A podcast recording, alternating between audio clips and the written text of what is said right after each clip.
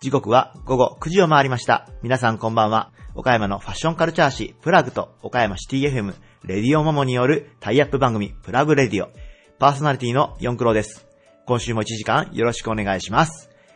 プラグレディオは地元リーダーへのインタビューを柱にした番組です。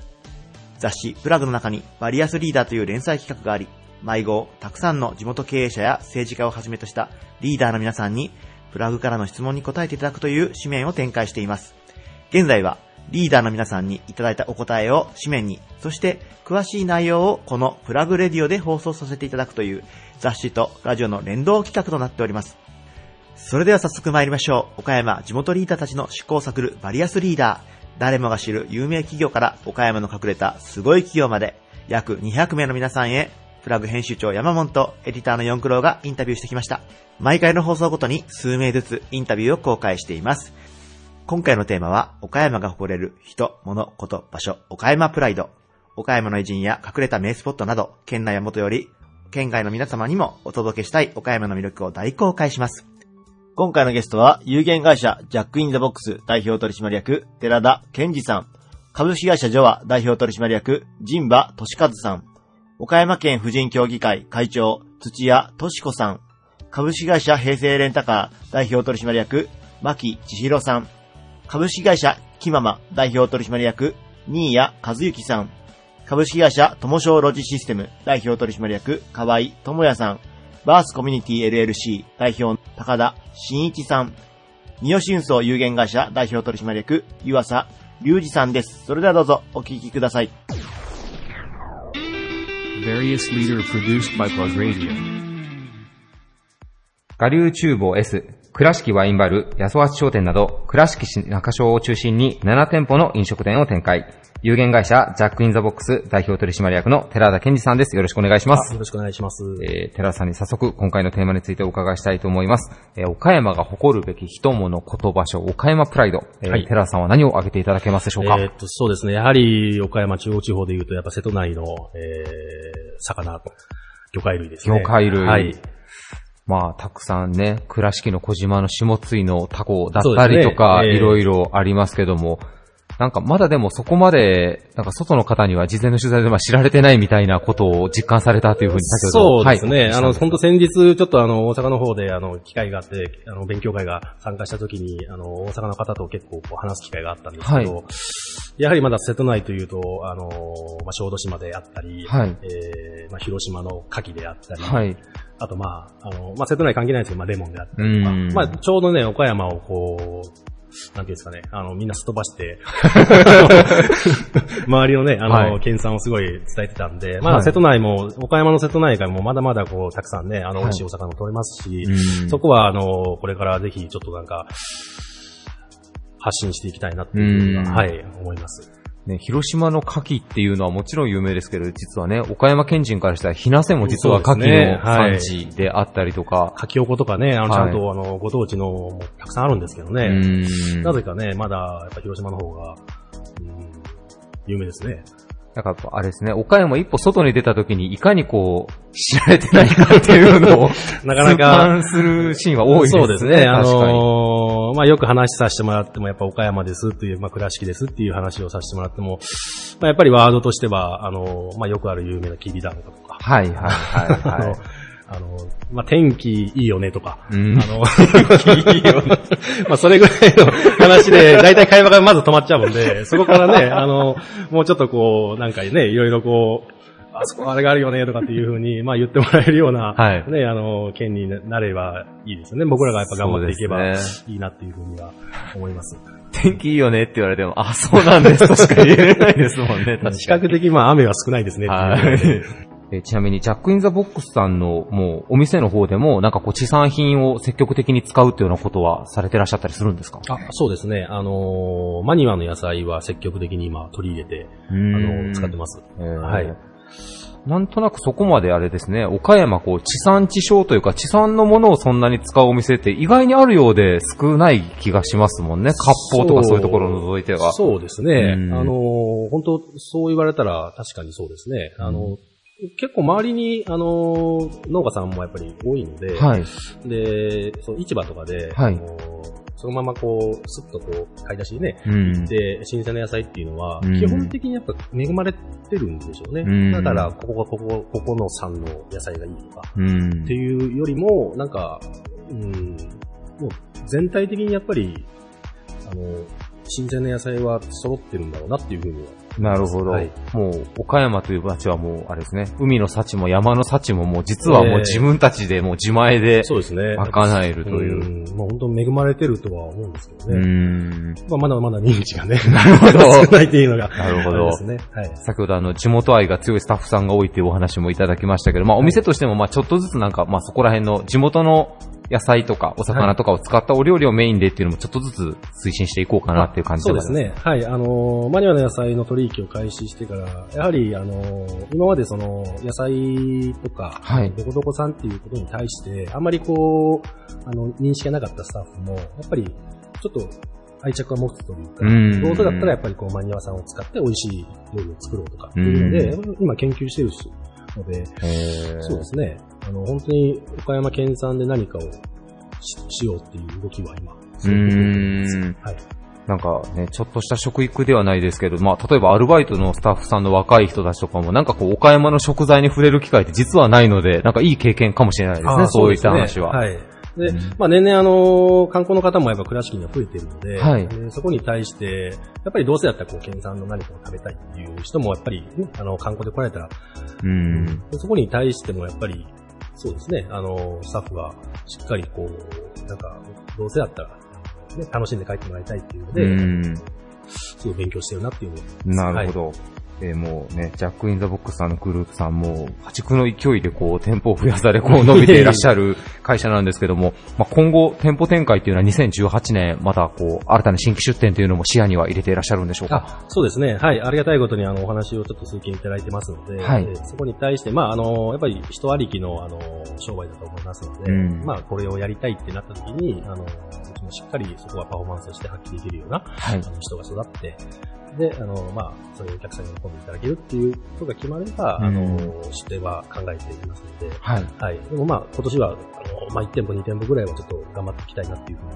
は思っております。もうね、1店舗、2店舗ぐらいはって言えるあたりがもう素晴らしいですね、本当に。本当にね、あの、なかなかこう、もっとやっぱ発信していきたい。いえいえいえできる限りちょっといろんな業態で勝負したいなっていうふうに思ってます。なるほど。はいじゃあもう、料理人さんとかアルバイトのスタッフさんとかももう随時募集していらっしゃるって感じですか？ジャックそうですね。はい。あのーやっぱり、あの、なんていうんですかね。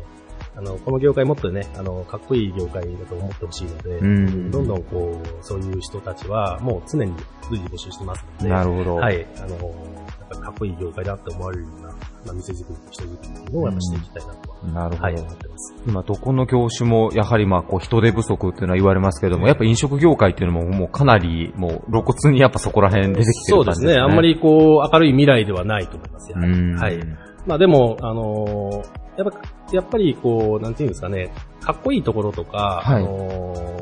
働くイコールやっぱ楽しさとか、うん。そういうのを、あの、どんどんこ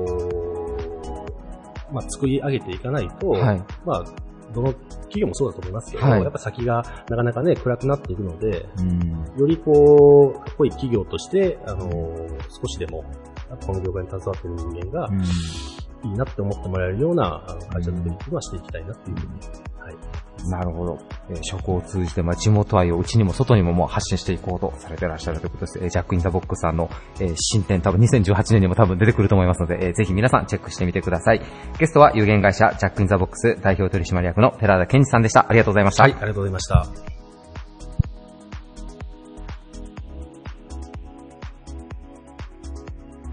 働く女性に喜び輝きを提供している企業、株式会社では代表取締役、陣馬俊和さんです。よろしくお願いします。よろしくお願いします。はい。陣馬さんにはですね、えー早速、岡山の誇るべき人物こと場所、岡山プライドについてお伺いしたいと思うんですけれど、私がですね岡山に Radio. 誇れる企業として、株式会社ジョアさんとさせていただけたらなと思うんですけど、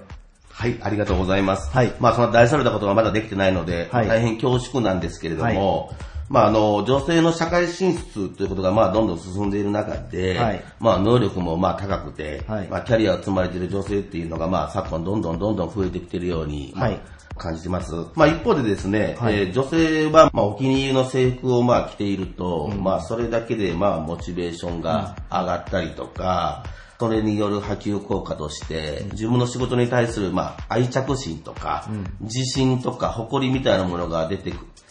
来るのかなということを感じますんで、はいそういうふうな、えー気持ちになれるような魅力的な商品作りということを、えー考えて日々励んでおります。うんなるほど。はい。ジョアさんの、まあ、商品作りですね、まあ、制服作りにおいて、まあ、特徴的なことがあればですね、教えていただきたいなと思います。はい。えー創業当初はですね、もともとは、えー一般事務員さん向けという、まあ、いわゆる事務服という切り口で商品展開をしていあの来たんですけども、まあ、10年ぐらい前からですね、まあ、他社さんとのまあ差別化っていうのをはっきり出していかんとダメだなということで、はい。まあ、大きくまあコンセプトをちょっと変えましてですね、はいえーまあ、受付、えーとか、えーインフォメーション、コンシェルジュ向け商品を、えーまあ、作ったりですとか、はい。それをすることによって、その街の顔となるような商業施設、大手企業、まあ、マスコミさんの、まあ、各キー局だ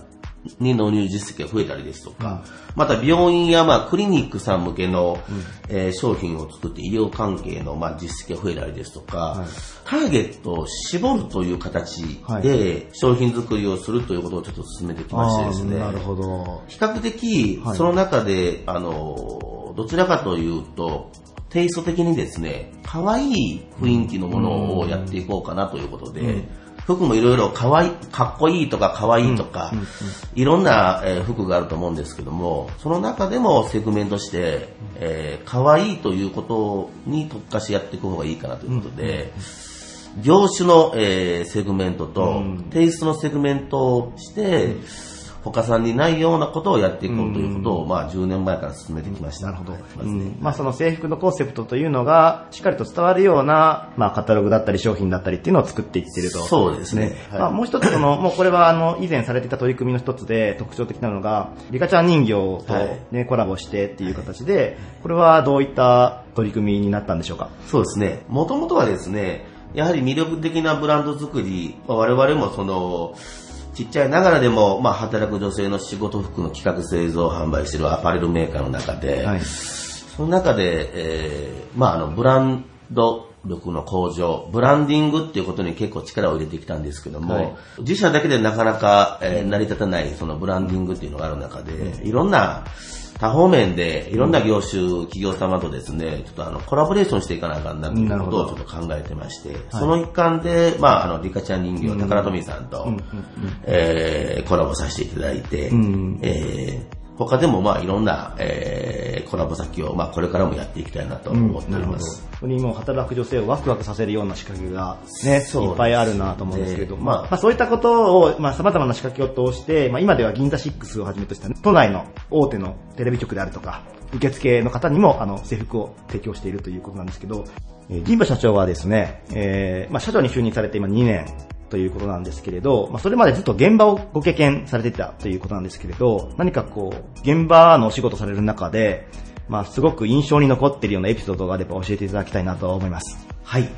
較的、現場経験というものは、まあ、長い方かなと思ってまして、というのも、まあ、先代社長、えー実の父親なんですけども、まあ、なかなかそこからに対する、えー信頼、信用みたいなものがなかなか出ない部分がありましてですね、はい。まあ、えー比較的、えー現場が長く、入社して16年目で、えー代表になったんですけども、はい。そのうちの12年、3年ぐらいかな、はい。は、えー現場でさせてもらってまして、はい。まあその中でも、まあ何か、えー先代社長に対する、こう、示しみたいな、はい。いうのをちょっとしたかったんで、はい。まあ向こうからも、えー何かやれ、何か形を作れということで、はい。分かったと、はい。東京に支店を出すと、はい。東京に拠点を出すということで、えー入社5年目ぐらいから東京へ行ってですね、はい。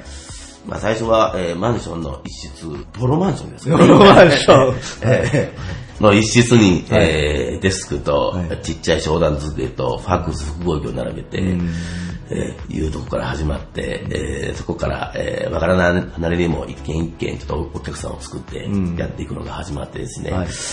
まあそういうのが、まあなかなか当初はうまいこといけない部分もありましたけども、まあ今になってその、えー、まあその現場が長いことが今になって、えー、すごいあの財産になってるかなとちょっと思ってまして、はい。今でこそそこがありがたいえー時間だったなと思ってまして、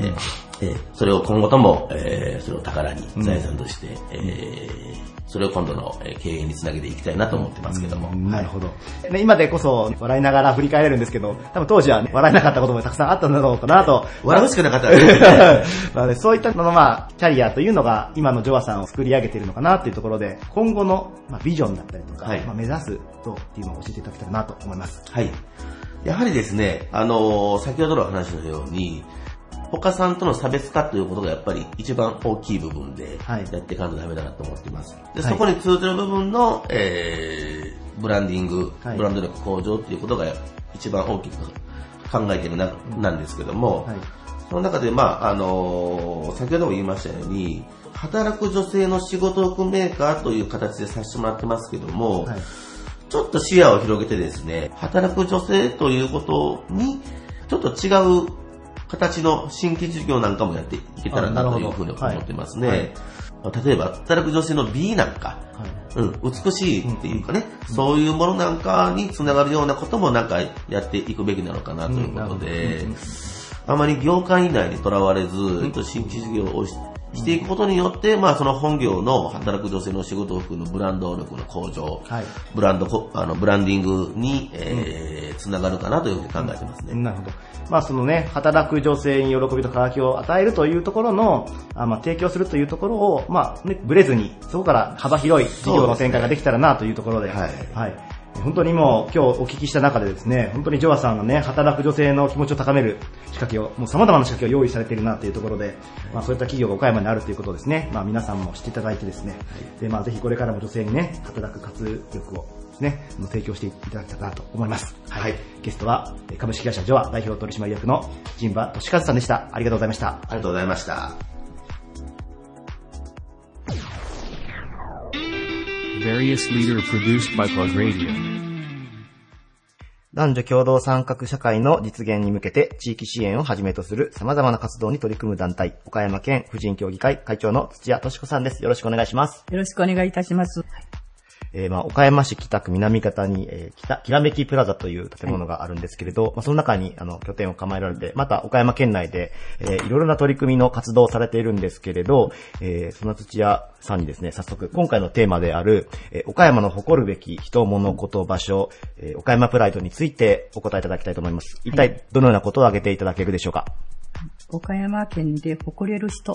と申しましたら、私がご推薦するのは、ノートルダム学園大学の渡辺和子先生と思います。なるほど。はい。ノートルダム精神女子大学とかもはじめとして、えーそれの理理理事長をされていたという渡辺和子さんですね。で、まあ、この女性の、まあ、ね、大学というのも女子大ですし、女性の象徴的な存在でもあるのかななんて思うんですけれど、どのようなところが土屋さんは渡辺先生のあの魅力を感じられるんでしょうか？まず一番に考えることは、はいお一人お一人に対して、本当に心からのお言葉をいただくという、はい。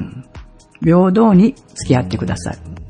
そこが一番魅力ですね。はい誰とでも平等に接することがで,、はいされるできる方だということだったんですね。はいで例えば、あの、まあ、講演会とかもされてると思うんですけれど、まあその中でなんかこう、感銘を受けたなんかエピソードとかあれば教えていただきたいなと思うんですが。いえもうすべてが一言一言にお言葉がもう感銘を受けるんですけど。なるほど。はい。まあ、あの、本当に平等であると。はいは皆平等である。はいそしてまた、あの、本当に道端に咲いている花にも心があるはい。すべ、てに愛を捧げなくてはいけない。はいはいで、また人に、あの、与えるんじゃなくて、はいもう与えると言ったら言葉がおかしいですけどね。皆さん平等に、あの、お話しさせていただくと。もう、その言葉につきますね。はあうん、一言で言えば。もう何に対しても心があるんだよというところと、うんうんそねそこに対して温かく接していたということが、はい本当にもう、まあ言動から全てにじみ出てくるというか、そういったところなんでしょうか。まあそういった人人柄に、あの、魅力を感じられて入学される学生さんも多いというお聞きしてるんですけれど、はい。で、まあ一方で、まあ、じゃあ幼少の頃には結構トラウマティックな体験もされていてです。ね。。すそれはもう皆さん有名な話でご存知だと思います。ははい。にもかかわらずそうやって優しい心をずっと持ち続けられるということに、裏返しにはやっぱりとてつもない強さというのがあるのかもしれません、ね。それはまあ、芯は強い方だと思いますし、はい、とにかく人には愛を与えようと、はい、もうあの、困った人には隣人を助けるという、もうその精神の一言につきますね。なるほど。はい、でそして、まあ、あの、岡山県婦人協議会の方でもですね、はい。はい、まあ女性のまあ活躍の場をということで、はい、まあ少しオーバーラップするところもあるのかなと思うんですけれど、えー、現在岡山県婦人協議会の方では、まあどのような取り組みが主な柱になってくるんでしょうか？はい。まあ、あの、婦人協議会としましては、はい、これはもう、あの、本当に幅が広ございます。すべての地域づくりが一番のメインでございますけども、はい、まあ、地域に対しまして、そしてまた、あの、その中で、赤、生まれてくる赤ちゃんから高齢者、はい、特に一人暮らしの方にまでね、愛を、愛を注げるんじゃなくて、まあ、あの、お手伝いができる相談相手になることがあれば嬉しいということで、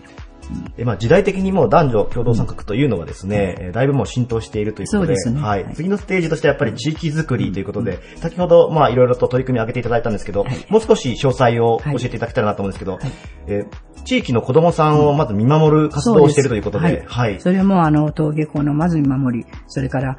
挨拶運動に力を入れております。はい。あの、おはようとか、ただいまとかいう。はい、それからあの、地域の人も声かけをして、はい。黙っておたんじゃいけませんので、こちらから声をかけて、もう自然に、ただいま帰りましたとか、おはようございます。もう自然に出てきております。まあそういうことを、あの、だいぶ徹底してるんじゃないかと思います。なるほど。まあ街で、まあ子供さんの安心が守られるとですね、やっぱりそこのお母さんも安心して、また働きに出れたりとかするかもしれませんよね。で、またあの、ご高齢の方への、またケアということも力を入れられているということなんですけれど、はい。もうそれはあの、高齢者、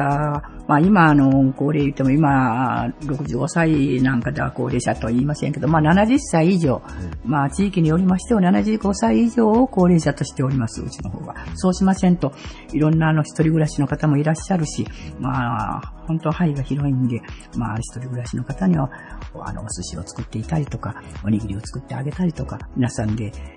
地域に呼んでいた、来ていただいて、幼稚園のこと、保育園の子供の、あの、遊びとか、まあ、遊びを見てもらったりとか、それから歌を歌って聞かせてもらったり、子供と一緒に、こう、支え合う1時間か2時間が、あなんか楽しいように思います。そういうことは、あの、2月に1回ぐらいずつやっております。から幼稚園へもいろいろ連れて行ってもらったり、幼稚園の子に来てもらったり、保育園の子。まあ、そういうふうな、あの、高齢者と幼稚園園児との、あの、触れ合い、それも大事かと思います。また、あの、高齢者一人暮らしの方は大変、まあ、寂しい思いをしておられるんじゃないかと思いますんで、触れ合いサロンというのが今できております。行政の指導のもとにやっておりますけども、まあ、次に日本さん、まあ、最低2回、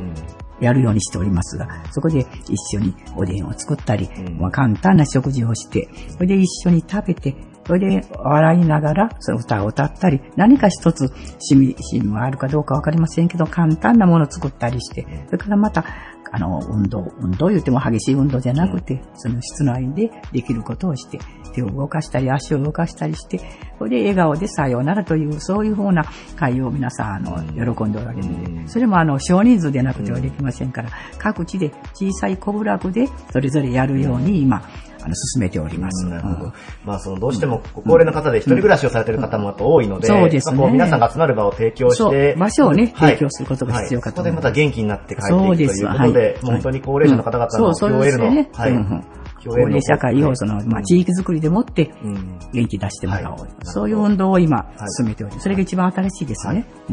まあ、高齢者の方々のですね、まあ、QOL の向上もスポットを当てて頑張っていらっしゃるということで、はい。はい。ぜひ、あの、リスナーの皆さんもですね、まあ、この地域を守っている団体さんもたくさんいらっしゃいますので、うん、えー、まあ、自分に何かできるかということを考えながらですね、すね素敵な街づくりに、はい、参加されてはいかがでしょうか？そうです。ありがとうございます。はい、えー、土屋さんに挙げていただいたのは、はい、ノートルダム精神女子大学の渡辺和子さんでした。はい、ゲストは岡山県婦人協議会会長、土屋敏子さんでした。ありがとうございました。ありがとうございました。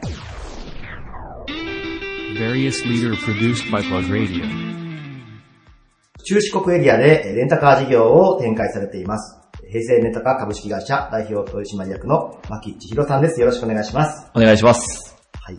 でまず、えー、まあ、平成レンタカーという会社の名前からも、まあ、どのような事業をしているかっていうのは想像はできると思うんですけれど、まあ、改めてですね、コンセプトも合わせて、えー、紹介の方をお願いしたいと思います。はい。えー、当社はですね、えー、岡山と香川と愛媛で、えー、レンタカーの事業を計 10, 10店舗ではい、えー、営業展開しています。はい。えー、まあ、レンタカーを、えー、県内で5カ所、で、四国で5カ所ということで、はい、四国は、えー、どちらのあたりに展開されてるんでしょうか？はい。えー、高松の駅前店が店舗。はい。えー、それから高松空港。はい。丸亀駅前店。はい。坂出駅前店。はい。それから松山空港店の5カ所です。はい。で、県内も岡山空港であったり、岡山駅前であったり、そして今収録現場である小島の本店の方でも、はい、えー、扱われているということで、はい、えー、まあ、その空港であったりとか、駅のふもとに拠点を構えられているということで、まあ、県内はもちろんなんですけれど、県外からのお客様に利用していただくっていうことをかなり重要に考えていらっしゃるんでしょうか？はい。えー、現在、レンタカーも非常にあの、活況といいますか、はい、あの、よく皆さんに認知をしていただきまして、はい、特に駅前店、えー、それから空港店、はい。えー、それけ空港店では最近は外国のお客様、はい、等もたくさんいらっしゃっていて、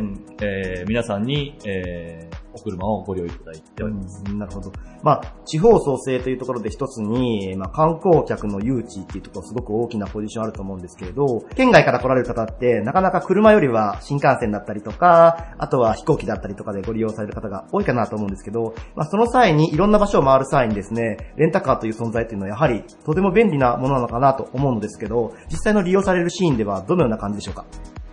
もう岡山もそうですし、中国地方、中四国地方では、はい、やはり交通の便という部分では、はい、えー、まだまだ、えー、車が必要というふうに思っています。例えば、えー、岡山県でも、はい、県の北の方、はい、えー、鳥取の方に向かう方では、はい、まだ、えー、公共交通も不便ですし、はい、ただ車で行くと非常に近かったりですとか、うんうん、時間の融通が効けたりですとか、うんうん、えー非常に便利に通えますし、うんうん、えー、橋を渡って香川県に向かっていきますと、うん、えー、同じく、えー、すごく便利に動けると。うんうんうん、まあ、我々が中四国エリアの中で、うん、えー、3県にまたがって営業展開していますけども、うん、えー、お客様にとって非常に便利にお使いいただける環境が整っていると思っています。うん、なるほど。ではですね、えっと、またあの、まあ、県外からの利用される方っていうのももちろんなんですけど、あとはま、県内でレンタカーを使うというところで、まあ、今時代的にですね、シェアリングエコノミーというワードも広がってきていますが、まあ、所有ではなくて使用するというところもありまして、なんかこう、ますます、えレンタカーのポジションというのが重要なものになるのではないかなというのを思っているんですけれど、現内での利用の仕方で、まあ、どのようなおすすめの利用があるんでしょうか？レンタカーは本当に今言う公共交通としても非常な、はい、非常に重要な役割を果たしているとは思うんですけども、はい、もう一点は、やはりあの、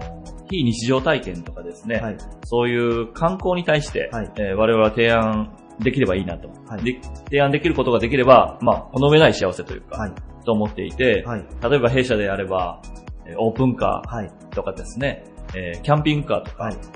そういう特殊な車も取り扱いがありまして、はい。えこういったお車で、例えばキャンピングカーに乗って、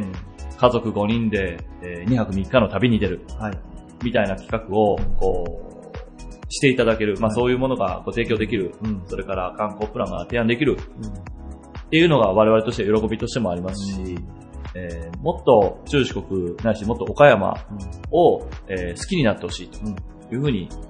いつも思ってます。なるほど。オープンカーやキャンピングカーをまあ家族でじゃあ買おうかってなるとかなりハードルが高いものがあると思うんですけれど、はい、まあそのレンタルするということで、えー、まあコストも抑えられて、そして非日常体験もあの十分楽しめるということで、はい、実際やっぱお客様すごく喜ばれてるんでしょうか？そうですね。えー、本当に今おっしゃられた通りで、あの、以前は所有するということが非常にこう、はい価値のあることでしたけども、はい、最近はあの、こと体験というかですね、はい、そういう体験の方に皆様、こう、お金をたくさん使われていると。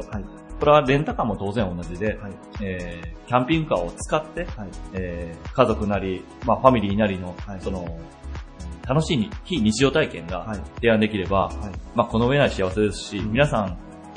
賢くレンタカーをお使いになられてるっていう印象ですね。なるほど。はい。賢く利用するというのが一つのキーワードなのかもしれません。はい。それではですね、そんな牧社長にですね、今回のテーマである岡山の誇るべき人、物、ことですね、岡山プライドについて教えていただきたいと思います。一体どのようなことを挙げていただいたでしょうか？はい。私は瀬戸内県の多頭美、はい、えー、自然ロケーションが、はい、えー、岡山プライドだと思います。なるほど。まあ、瀬戸内県の多頭美ということで、まあ、平成レータカーさんもですね、えー、まあ、岡山だけでなく、まあ、瀬戸内エリアで、あの、展開もされているので、かなり、あの、岡山からもそうですし、まあ、県外から見た瀬戸内というのもまた面白いのかなと思うんですけれど、私としては瀬戸内県、特にあの、瀬戸内海を中心としたエリアっていうのは、はい、もう存在するだけで、非常に価値が高いと思ってまして、はい、例えば我々が県外、海外に旅行に行った際に、その土地にいるだけで、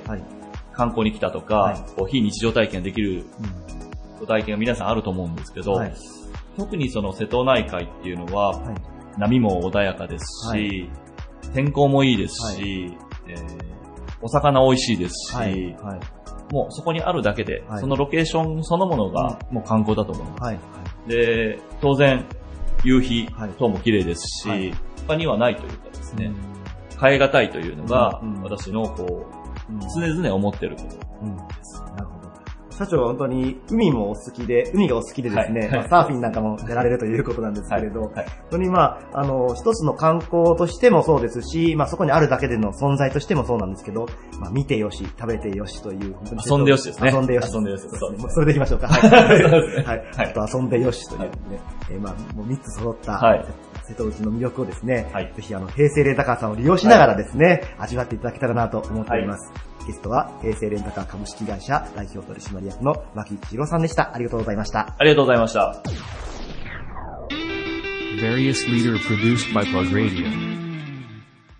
総社市にある自然素材を活かしたこだわりの木の住まいを提供する住宅会社。リフォームやインテリア販売も手掛けています。株式会社木ママ代表取締役の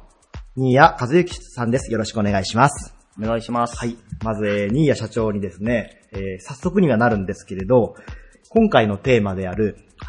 えー、岡山の誇るべき人物のこと、はい。えー、新谷社長のお考えになる、えー、岡山プライドについて教えていただきたいと思います。はい。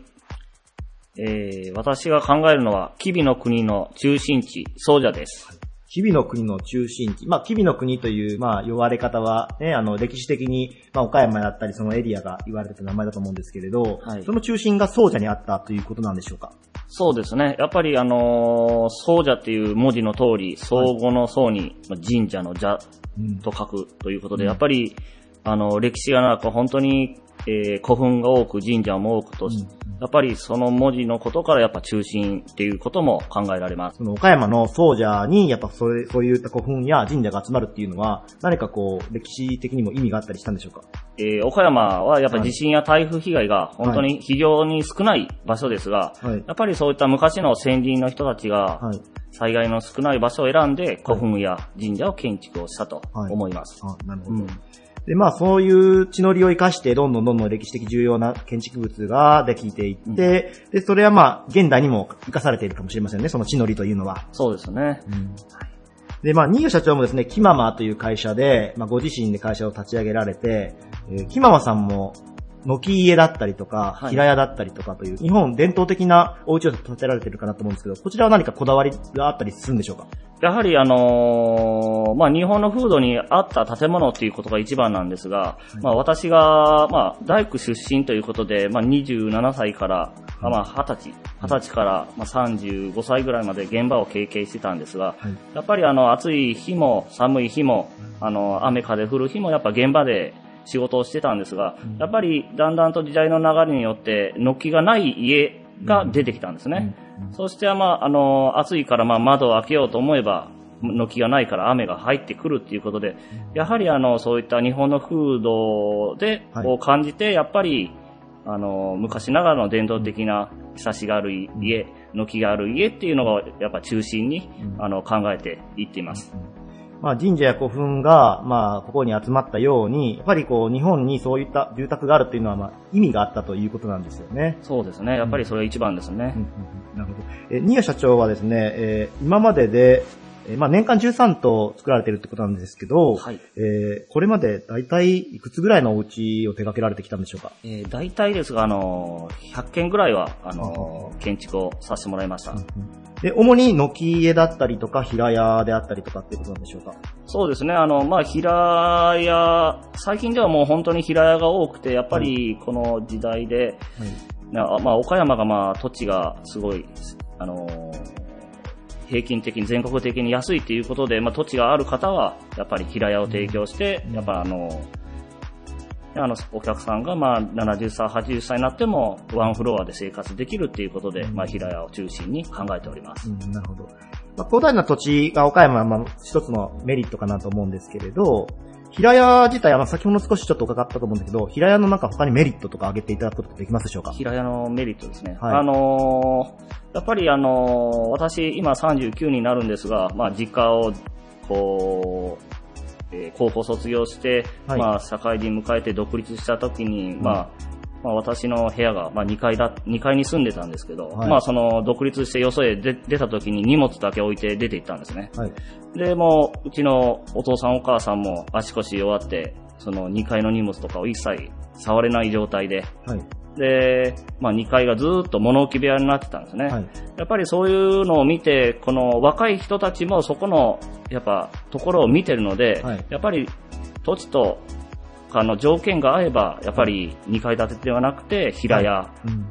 が、はい。うん、まあ、それはもう皆さんが平屋を求めて来られてるっていうのが一番なんですけど、うん、もうそれはやっぱ自然と平屋が増えていってるっていう状態ですね。うんなるほど。結構もう、ね、時代とともにパーソナルな空間っていうのをすごく尊重するような時代になってきてしまったんですけれど、まあ、平屋であれば、まあ、長い目で見たときに、家族がずっと同じフロアで生活ができるっていうところは大きな魅力かもしれないですね。そうですね。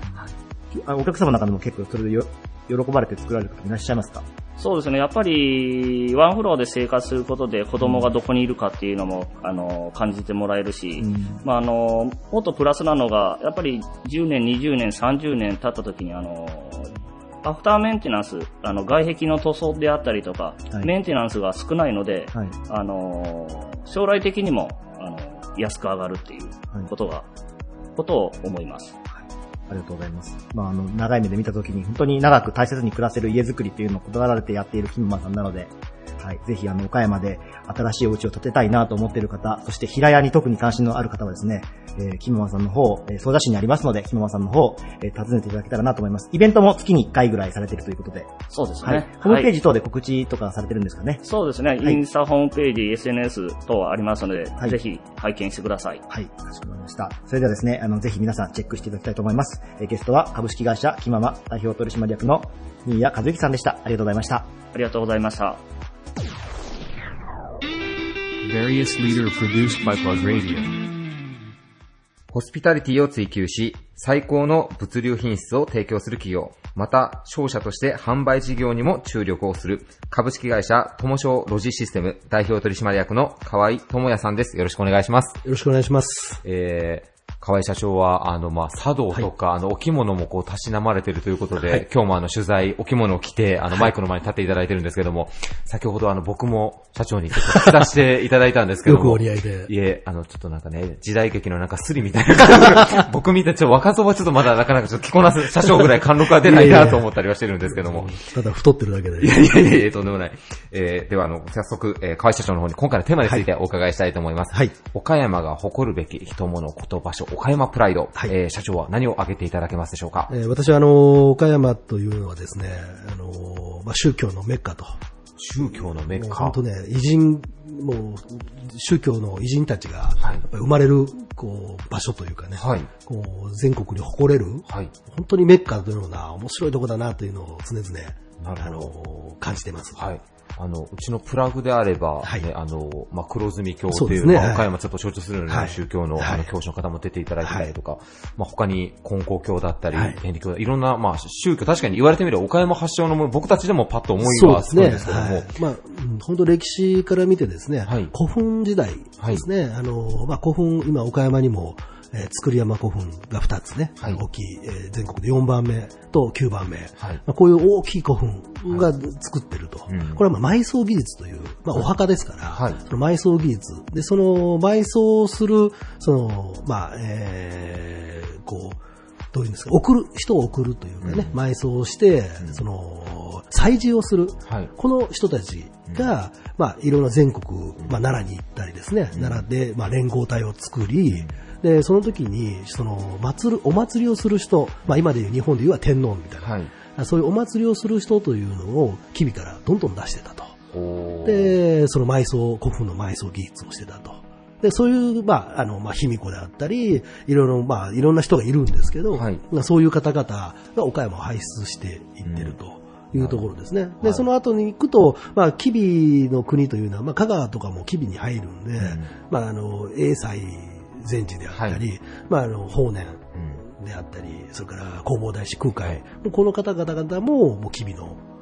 それから吉備の牧火、わけ、わけの清丸とかね、うん、こういうもうビッグスターをですね、うん、どんどんどんどん輩出している歴史があってですね、はい、で関ヶ原にもそうですけどね、やっぱりこう岡山で、ね、こう、織田信長やられてとかいう、もうドラマがね、はい、あのあったりですね、まあその宗教というか、まあその金光教さん、黒住教さんも含め、いろんなこういう宗教のすごい大きな町というのが、僕は誇れるかなと思ってますね。なかなかそこの着眼点で岡山プライドって持たれてる方多分少な、なかなか知らない人多いですよね、ね。やっぱり。私もいろいろ歴史が好きでいろんな勉強会出ますけど、はい、この話をされたことは過去にはあんまりないかなという気がしますよね。まあ、そうですね。そのあんまりないと思いますね。はい、あの、よく僕もあの、年配のまあ、ご先輩方から聞くのは、はい、昔はあの、吉備王国といって、まあ、岡山が日本の中心的な役割になってたんだよっていうようなお話は聞いたりするんですけども。そうですね。まあ、でもそこも言ってみれば、まあ、古代の話なんで、宗教的なものもそこからもう、あるパワーがあったからってことなんですか、そうです、ね。あのまあ、今はですね、政教分離といって、政治と、あの、お祭りごとは別々ですよと。はい、政教分離というのが、まあ、憲法で、うん、なってますけど、はい、昔はですね、もう政教一致だったんですよね。うん、もう政治と祭りごとは一緒という、うん、もうそれこそ古墳時代なんかは、あの、祭事するトップ、王様が、まあ政治のトップとい。うような形で昔はなってたんで、はい、その政教一致の時代、やっぱりその、正規、あの、その祭りごとを司ってる国が、やっぱりそのトップ。はい、で、それを、まあまあ、あの、いろいろ、義士和人伝とか、いろいろね、あの、その文献の中から、まあ、卑弥呼が出てきたり、いろんなこと出てきますけど、はい、その、まあ、荒れた時代の中で、ちょっとみんなで集まって、奈良に集まって、えー、東北、関東、中部、中国、九州と四国とか、みんな集まって、ちょっと一個新しい国作らんかいって作ったのが奈良の、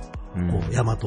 というところね。はい、で和をもって尊しなしという、まあ、聖徳太子も言ったように、和を持とうと。民主主義を持とうと。い。うことで集まったのが大きな和、山と、うん。うん、そういう、はい、まあ、発想を、僕は吉備の人たちがしたんじゃないかな。なるほど。それを吉備の人たちがしたんじゃないかなと、そういう民主主義をね、はい、作ったのを、だから、吉備の人たちじゃないかなと僕はすごい思いますね。はい、林間よりはるか前に民主主義を実は唱えてたかもしれないと。時間がないんで喋らないんですけど、古事記の中に出てくる、はい、もう民主主義、ね、あの、三輪戸隠れっていうね、はい、もうクライマックスの面白い話のとこですけど、はい、この三輪戸隠れの時に神様どっちが集まって、どうするべで天皇天照大神を出すにはどうするかっていうのをみんなで神々が話し合ったという場面が出てきます、ね、はい普通、外国であれば、もう、あの、誰か一人がトップがいて、うん、もうその岩をぶち壊せで、神は壊されたっていう話ですけど、うん、日本の場合は、神々が集まって、いろいろこう、あの、談義をして、こんなんがいいんじゃないか、あんなんがいいんじゃないかっていう会議をしたと。はい、これが民主主義の根本だと。ということは、日本はまあ、神々の世の中、世から民主主義をやってた。だから今更民主主義が台頭したように思うけど、でも日本はもともと民主主義の国家であったというのがね、もともとの歴史上にも。面白いですね。その着眼点というか解釈の仕方は確かにそうですね、おっしゃられると。はいあの、リスナーの皆さん、あの、物流会社の社長さんが、まあ、なんでこんなにお話が面白いのかというのをちょっと不思議に思われる方もいらっしゃると思うんですが、あの、社長ご自身、あの、まあ、特度される、まあ、お坊さんでもあるし、はい、えっと、山伏として、そうですね。も活動もしてらっしゃると。そうですね。まあ、山伏というのは主権道と言いましてですね、はい、その、まあ、縁の行者っていう方々、方から開祖でずっと来られてるんですけど、はい、この縁の行者の5人の、まあ、お弟子さんがですね、はい、あの、まあ、縁の行者がちょっと天皇、時の天皇にちょっと疎まれてて、まあ、7世紀ぐらいの方なんですけど、はい、時の天皇に疎まれてですね、うん、伊豆の方に流されてしまって、うん、その時に5人の皇帝が熊野のご神体を、和歌山の熊野のご神体を、これも壊されたらダメだということで、えー、船に乗って、はい、えー、ずっと逃げて、岡山のちょうど水島のあたりに来た時に、もう水が、船の中から水がなくなったんですね。うん、それで、まあ、修法という、まあ、まあ、ちょっとお、おまじないで、海の水を水に変えたということで、水島という言い方が水水になったんですね。でそこで小島の、まあ、福岡大臣っていう、はい、まあ、あの神様がおられるんですけど、はい、まあ、ここに、えー、その熊野のご神体を、えー、置けと。いうご、うん、あの、ご霊寺があって、はい、で、置いたのが小島の熊野神社なんですね。はい、で、これはまあ、あの、高賢天皇という、まあ、8世紀の天皇さんから、あの、熊野のご神体が、えー、大、日本第一という称号をいただいたんですけど、はい、和歌山県と小島、岡山県の倉敷小島のその二つに日本第一というのを両方送られて、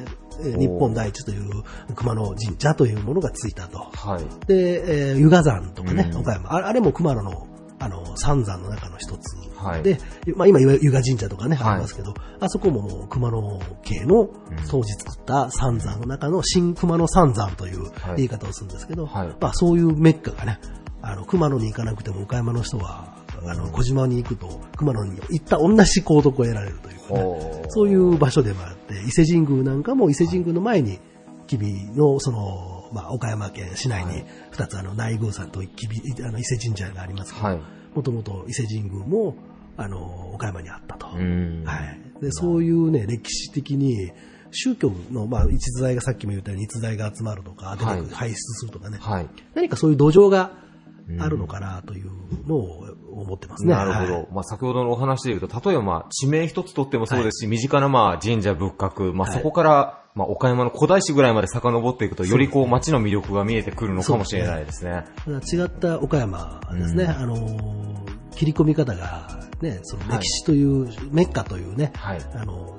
世界でいうとイスラエルのような、ね、あの、宗教のメッカじゃないけど、いろんなところ集まってるというようなものが岡山にも見出せるんじゃないかなと、すごい思いますね。もう昔あのトリビアの泉っていう番組がありましたけど、今もしね、ボタンが目の前だったら壊れるぐらい、へーって押すぐらい 勉強になりました。いや、あの、はい、歴史というものがですね、やっぱりあるということは、そこにやっぱ意味があるっていうことですね。うん、だからそれを僕たちは伝えない、後世に伝えないということは、はい、僕らの世代が意味がないということなんで、はい。はいだから、その、やっぱ後世に伝えていくには、まあ、こういうラジオを使ったりして、うん、後世の人たちに、この歴史の意味というものを、やっぱりもうどんどんどんどん発信していっていただきたいなと思います。ありがとうございます。はい、えー、ちょっと僕も今日も大変刺激をいただいたので、自分なりにちょっとまた調べていこうと思います。はい、社長いろいろ教えてください。いえ、こちらこそありがとうございました。ありがとうございます。えー、ゲストは株式会社友商ロチシステム代表取締役の河合智也さんでした。ありがとうございました。はい、ありがとうございました。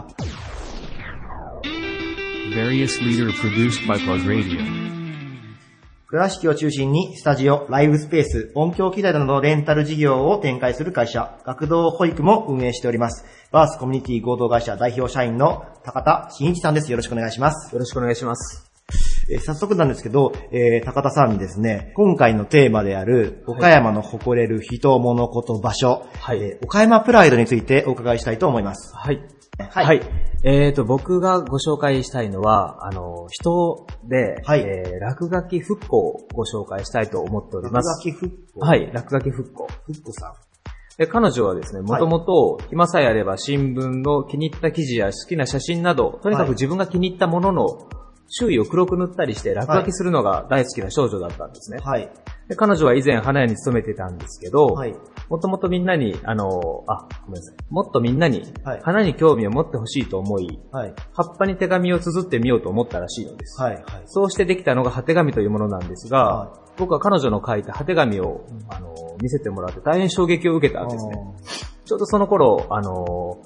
ですね、うちのお店の壁、はい真っ白な壁があった。5メーター ×3 メートルの大きい壁があったんですけど、はい、ちょっとなんかつまらないな、どうにかしたいなと思ってたんですけど、はい、彼女に、あの、絵を描いてもらえないかっていうことを、あの、相談したんですね。はい、そしたら快く受けてくださって、絵を描いてもらったんですけど、で、その時の感想を、あの、福ちゃんにインタビューをしました。彼女曰く、壁に描くってのは何もないものから全部書かないといけないから、私が書けるものは綺麗なものとか人とか、それは絵の勉強も一切したことないし、知識も何も知らないから、思うままに本当の落書きをしよう、本気の落書きをしよう、と思ってバースの絵ができました。それから大きな建物や壁を見るたびにゾクゾクして本気の落書きをしたくなります。絵のイメージとか何を思って描いたとか聞かれても自分でもよくわからなくて、描きたいものを描いたって感じです。とのことです。なるほど。まあ、はい、あの、四重星にあるですね、はい、あの、スタジオバースさんの中に、まあ、壁に一面に、はい、まあ、ビジュアルで絵が描かれてるんですけど、はい、ふっこさんが描かれたものなんですよね。あ、そうですね。あなるほど。もともとは、果て紙っていう、葉っぱに手紙を書くっていうようなことを作風としてされてたってことなんでしょうか？そうですね。僕が絵を、彼女が絵を描くって知ったのが、はい、葉っぱに、あの、手紙を書いて、その周りに絵を描いてっていうのを見せてもらったんですね。で、今は壁に書くっていうことに関してすごく特化されてやられてるっていう感じでしょうか？そうですね。もう、ゾクゾクするみたいです。大きい壁を見ると 書きたいと。大きな壁がキャンパスなんですよね、はい、きっと彼女にとっては。はい、でそれを、まあ、あの、社長には、武田さんにはあげていただいたということなんですけれど、はい、あですね、またいろいろと進行があったみたいで、はい、今度問屋町にまたお店を新しく展開される中で、はい、なんかその、また壁のキャンパスに書いていただいたっていう話だったんですけれど、はい、はい、今一体どんなような感じなんでしょうか？コアという、あの、ワッフルのお店なんですけど、持ち帰りの、そこの壁一面にも、はい、あの彼女に絵を描いてもらいました。なるほど。じゃあ、またその問屋町にもスタジオバースさんのスタジオがあるんですよね。あ、そうですね。で、でその中に、まあ、えー、の、ビルの中に、コアという、はい、えワッフルのお店を、はい、展開されるということで、はい、このワッフルなんですけれど、はい、なんか先ほどちょっと見た感じでは、なんかすごく新しい形のワッフルに見えたんですけれど、はい、なんかどのような感じのテイストがあったりとか、ちょっとご紹介いただいてもよろしいですか繋がったたこ焼きみたいな形のものに、あの、アイスクリームとか、あの、ツナとか、はい、いろんなものを包み込むような形です。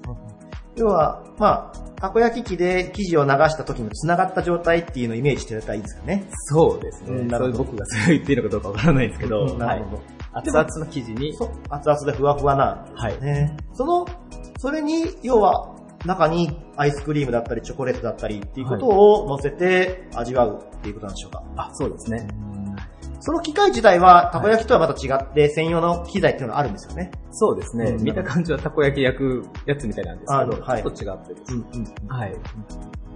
まあ、岡山のね、大人気エリアである問屋町の中にですね、はい、まあ、音楽とかを楽しめるスタジオと、そこにまあ、新しいワッフルのお店ができるということで、はい、まあ、その中で、えー、ふっこさんの、えー、まあ、作風も、作画もですね、はい、えー、楽しむことができるということで、ぜひ皆さん、えー、足を運んでいただきたいんですけれど、はい、まあ、あの、福さんご紹介いただいたということで、高田さんにですね、まあ、福さんへのまあメッセ思いといいますか、何かこう皆さんリスナーに向かってですね、メッセージなどいただいてもよろしいでしょうか？はい。えー、彼女の溢れる才能をもっとみんなに知ってもらいたいと思っておりますんで、見に来てください。はい。ありがとうございます。はい、ゲストは、ファーストコミュニティ合同会社代表社員の中田真一さんでした。ありがとうございました。ありがとうございました。various leader produced by Plug Radio. 岡山市中区倉富にある創業40年の運送会社、三好運送有限会社代表取締役の岩佐裕二さんです。よろしくお願いします。はい、まず最初にですね、ご紹介なんですけれど、まずコンセプトといいますか、はい、大事にされている、まあ、理念などについてご紹介いただけたらなと思います。はいうちで働いてよかったなと思えるような会社にしていきたいといつも考えています。まあ、人材をまず第一に、はい、えー、大切にされているということで、まあそのスタッフの皆様が、はい、まあ、働いてよかったと、やりがいのあるような職場を目指されているということなんですよね。はい、で、まああともう一方で、はい、まあ、クライアントさんといいますか、お客様に対しては、どのようなあの、お考えをお持ちになっているでしょうか？そうですね、もう任された仕事はもう確実にやっていくのをモットーにやってますね。あの、責任感を持って恥じない仕事を徹底するというところなんでしょうか、そうですね。はい。で、えっと、まあ、あの、岩田社長が市長に就任されたのが、はい、まあ実はこの放送からすると約1年前ぐらいだとお聞きしているんですけれど、はい、これまでの三好運送さんの、どのような40年をたってきたかについて教えていただいてもよろしいでしょうか？はい。まあ、最初は僕の父親が、はい、え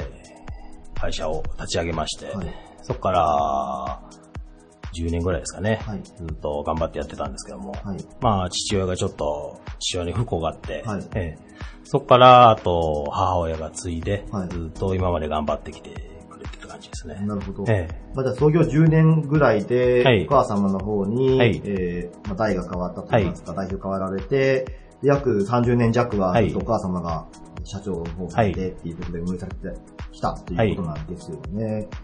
なんかこう、その時今までで、主に、まあ、トラックで物を運ぶということをメインにされてると思うんですけど、はい、なんかまあ創業からこの40年で、い。ろいろな変遷があったんでしょうか、はい、そうですね。まあ、最初、先代の社長がやってた頃には、まあ、ダンプとかもいろいろあって、やってたんですけども、はい、まあ、母親に代わって、ちょっと、まあ、一般もやってたんですけども、あのー管理の方が結構厳しくなってみたみたいで、はい、で、まあ、ダンプの方に絞っていってたんですけども、はいはい、まあ、ちょっと僕が手伝っていく中で、まあ、このままダンプだけだとちょっと厳しいかなと思いまして、で、まあ、一般貨物なり、食品輸送なりを取り組んでいきました。なるほど。えじゃあ、まあ、お母様の代に変わられてから、はい、えー、ダンプを主軸にされたっていうことだったんですね。そうですね、はい。それ、その当時は主にどのようなものを運んで、運ばれてたんですか？主には、まあ、芋の砂ですかね。はい、まあ、型取りをするときの砂だったりとか、はい、まあ、あとは、まあ、工事現場に行って、うん、砂とか砂利とか、うんうん、そういったのもいろいろ運んでました。土木現場だったり製造業の方々メインの、はい、まあ、あの、放送をされてたということで、そ、ね,、こから、まあ、今、岩佐社長の方に代変わって、はい、またトラックの方で、まあ、貨物を運送する事業の方を主軸にしているということだと思うんですけれど、はい、先ほども少しご紹介はあったと思うんですけど、はい、どのようなものをお運びになってるんですか？今はもう主にはもう、食品だったり、うん、あと、まあ、重量物。重量物。うん。結構そのまあ重たいものみたいなものも、はい、まあ、得意とされているというところだと思います。はい。今後の活躍がますます期待される岩佐社長にですね、今回のテーマである、はい、えー、岡山の誇れる人物、こと、場所、はい、岡山プライドについて教えていただきたいと思います。はい。一体どのようなことを挙げていただけるでしょうか？そうですね、えっと、山田報告さん。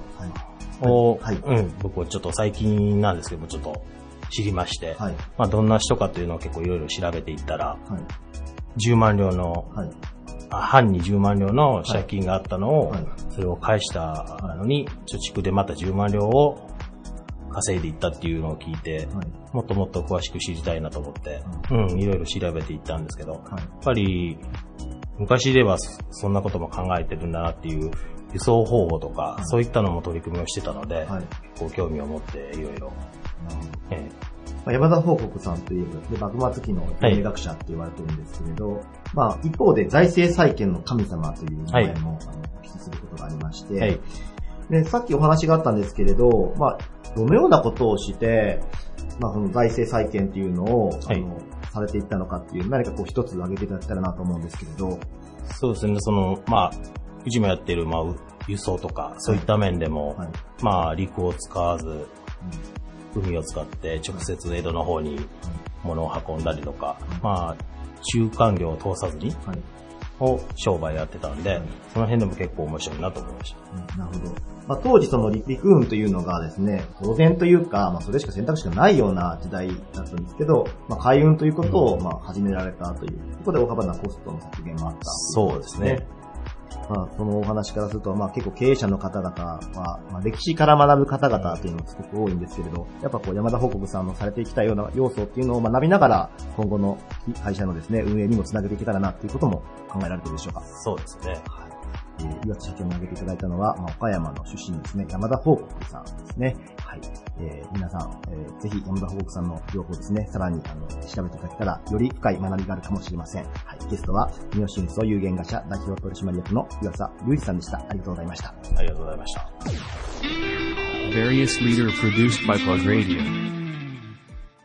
バリアスリーダーのコーナーでした。今回も様々な岡山プライドを知ることができたと思います。番組終了後には、ポッドキャストにて配信してますので、聞き逃された方は、ぜひ、ポッドキャストの方で番組を探してみてください。また、プラグの Facebook や Twitter などでも、更新状況をお知らせしてまいりますので、そちらもぜひチェックよろしくお願いいたします。それではまた来週日曜9時にお会いしましょう。パーソナリティの4クロでした。バイバイ。This radio produced by Okayama Premium Magazine Plug. See you next week.